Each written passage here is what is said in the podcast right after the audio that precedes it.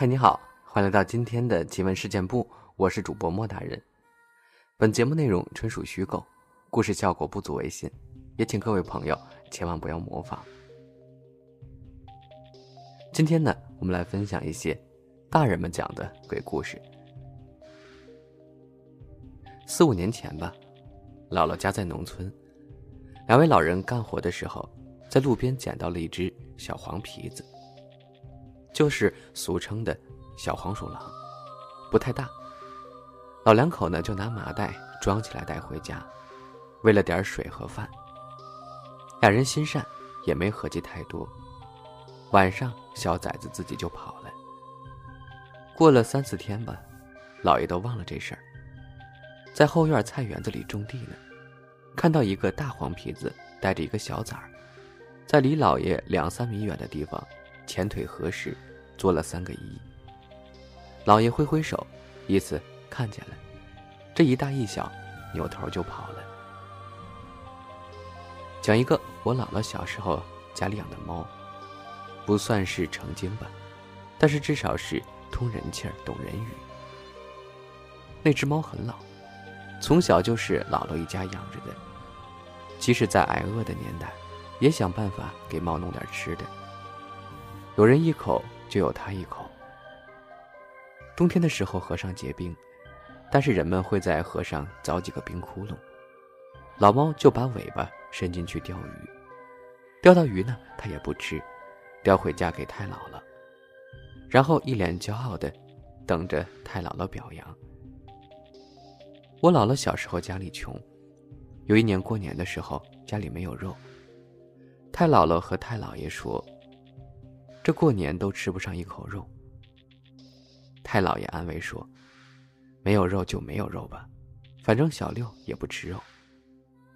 小六就是我姥姥，在我们家族这代孩子里排行老六，胎里素，从生下来就不吃肉。”太姥姥说：“小六不吃肉，其他孩子还吃呢。”太姥姥也就抱怨了几句，还真没有其他办法。等到半夜。忽然听见老猫叫，大家起来一看，老猫不知从哪儿叼来一只特别大的猪肘子。太姥姥吓了一跳，就训老猫，说：“你怎么能偷东西呢？大过年的丢了这么大块肉，别人不着急吗？”老猫就生气的跳到桌上，不理人了。第二天，太姥姥在村子里挨家挨户的打听谁家丢肉了。但是没有一家来认领，于是太姥姥两口子就纳闷了。这是个山村，最近的村子也要翻过山。不过半个晚上的时间，这只老猫是怎么做到翻过山的呢？还叼个大肘子回来。细思极恐。姥姥说，老猫后来是老死的，但是没有死在家里，具体死在哪儿呢？没人知道，只记得那天早上。老猫颤巍巍的出了家门，之后就再也没回来过。我小时候听老人说过，家里的猫到一定岁数之后就会自己归隐山林，然后在大山中默默的死去。外公三十出头就因为意外去世了，妈妈那个时候才六岁。后来妈妈怀着我的时候，在 A 镇开了一家茶馆。茶馆没有房间，就租住在乡政府的旧的职工宿舍里。爸爸在 B 镇林场上班，外婆家住在 C 镇，离得不算远。但当时交通不便利，往来比较麻烦一点。乡下小镇一般人家也都没有安装电话。那年七月半那天，我爸要回单位值班，留我妈一个人在宿舍。走之前。我妈说想吃茄子，我爸就给她做了茄子，但是没做好。我妈一个孕妇，嘴自然刁一点，嫌我爸做的不好，赌气不吃。我爸呢就赶时间，没顾上我妈吃没吃饱就走了。我妈胆子小，到了晚上有风，外面叮当叮当，呼啦呼啦一直响，恰好又停电，加上又是鬼节。那天住宿舍的那些人都回自己家过节了，整栋楼基本没几个人，实在是害怕的不行，就拿被子蒙着头，想着就这样睡过去就好了。但是晚上没吃，肚子又饿，怎么可能睡得着呢？就这样，一直蒙着头，等天亮了才睡了一会儿。我爸值完班，着急忙慌的赶回来，问我妈：“赶时间做的饭，不好吃也没办法。值班的事儿轮到他那天也是没办法的事儿，干嘛打电话给丈母娘告状呢？搞得他一大早在单位接到电话被骂。”我妈一听，你说的什么鬼呀？我什么都不知道呀。两个人去别人家接了电话，给我外婆打过去。我外婆问我妈：“你晚上没睡，怎么不多睡一会儿？”我妈懵了：“你怎么知道我没睡？”外婆说：“我不仅知道你晚上没睡，还知道你昨晚吃的茄子不好吃，就没吃饱，饿了一晚上。而且呢，你那儿昨晚还停电了。”这时候我爸妈都懵了。我外婆说：“是外公托梦给他。”说你没事多去女儿那儿看看。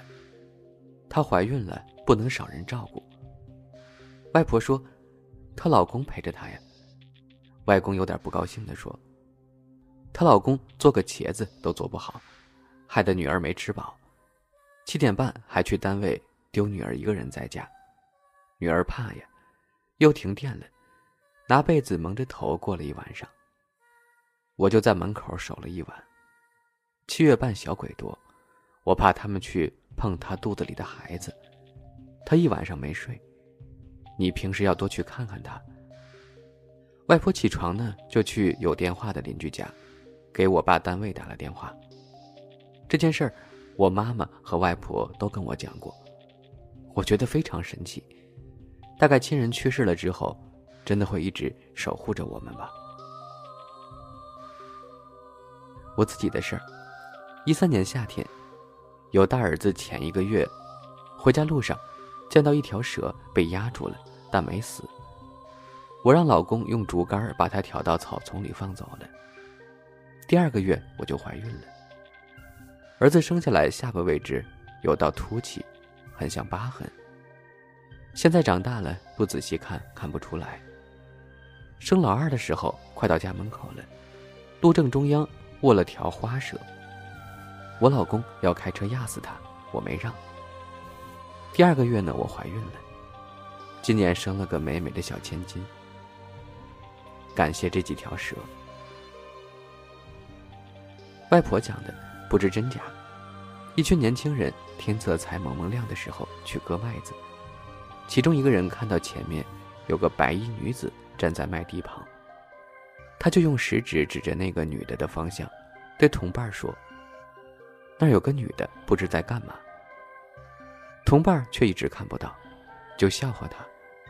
他也急了，就一直指。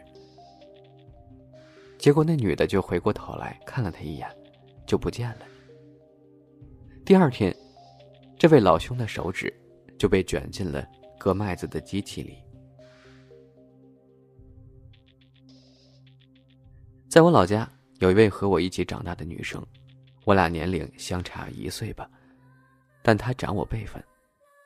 当时山里的条件不行，大部分孩子上小学都要走很长一段山路。那次他二年级左右，从我们村小学到家里那段山路，会经过一个很高很高的崖壁，现在成了我们镇上的著名景点，叫做百丈崖。傍晚放学，天昏沉沉的，他和一个同学结伴回家。结果那次他到家后，就像精神失常了一样，疯狂的和大人们说，那崖壁上有个红人，全身是血的红人，然后一直高烧不断。卫生所的医生给开了药，也没见好转的迹象。医生也说可能是受到了惊吓。卧床了两星期，找了个人画了个符，还将盖过邮戳的邮票烧成灰。放水里服用，用了几次才好的，这属于偏方，但老人都说有效果。他清醒之后，好像忘了发生了什么事儿，只知道自己生了一场大病。过了一段时间，巧合的事情发生了，那崖壁上面是有村庄的，小公路也是沿着崖壁修的。有一位本地人开着三轮车，不知为何从崖壁上就摔了下去，据说摔得全身都是血，就好像是他描述的红人一样。七十年代，在一个工厂车间里，有两位女工都怀孕了，都是二胎，叫她们 A 和 B 吧。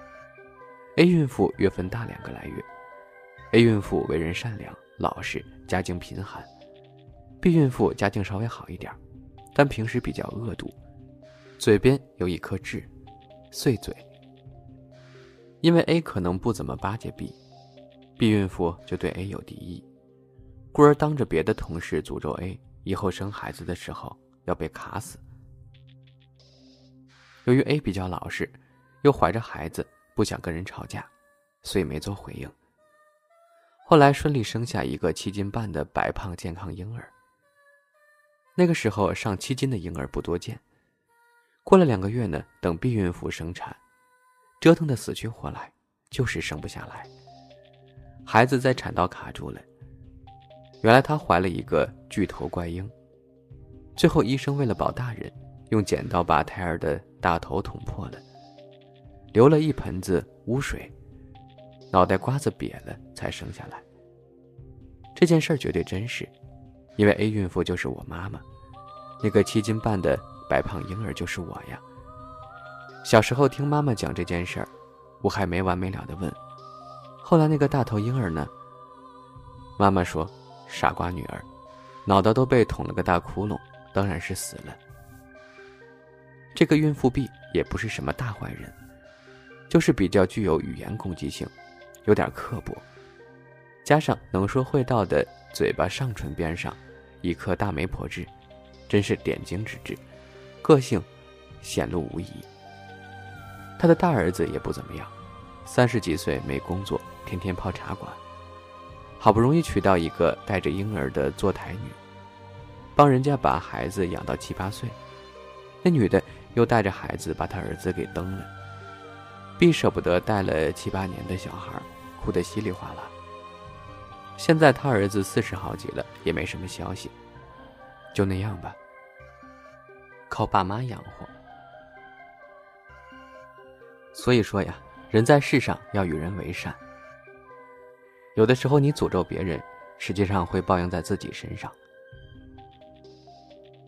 希望我们都做一个善良的人，好人有好报。